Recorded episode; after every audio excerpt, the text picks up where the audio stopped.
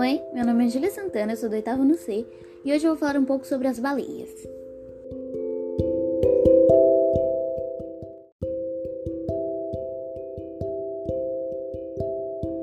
Eu realmente espero que com esse podcast vocês possam ver como não somente as baleias, mas todos os cetáceos são incríveis, inteligentes e de extrema importância para a natureza.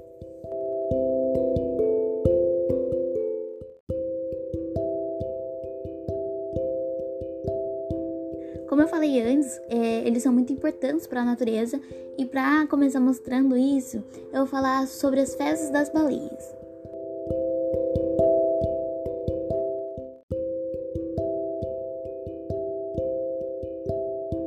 As fezes das baleias fertilizam os fitoplânctons, que além de serem os produtores da cadeia alimentar marinha, também absorvem o CO2 presente na atmosfera e convertem material inorgânico para orgânico.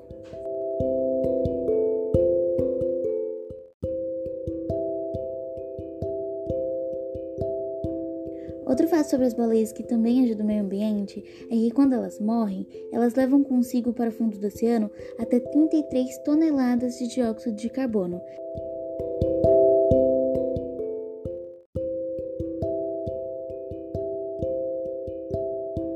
A partir de agora serão somente curiosidades que eu acho incríveis e eu espero que vocês gostem também.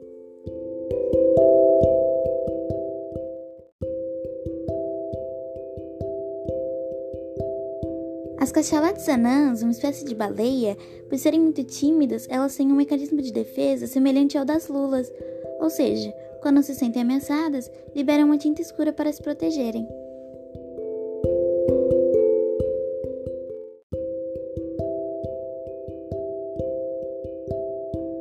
Vocês sabiam que as baleias cantam?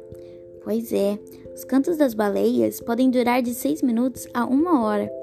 Geralmente, as mães que cantam para seus bebês, mas é comum também machos, quando querem atrair uma baleia fêmea, cantarem. As baleias podem cantar músicas originais ou imitar sons que já ouviram no mundo humano.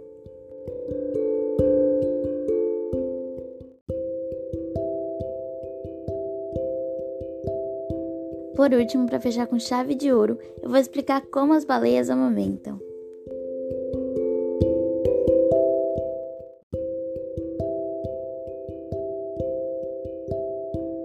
Para começar explicando, eu vou falar um pouco sobre anatomia.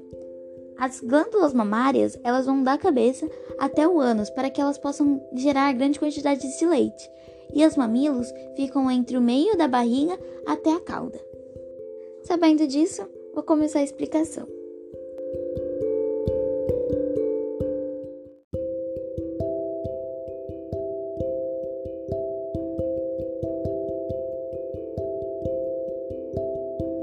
Quando os filhotes sentem fome, eles tocam levemente em sua mãe, sinalizando que precisam comer.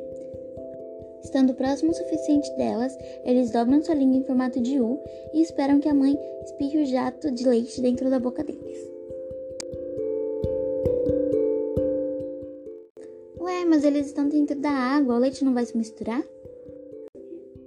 Não, o leite das baleias é extremamente gorduroso, impedindo de se misturar com a água do mar. Não que isso seja ruim, nesse leite tem os nutrientes suficientes para que a baleia possa crescer forte e saudável.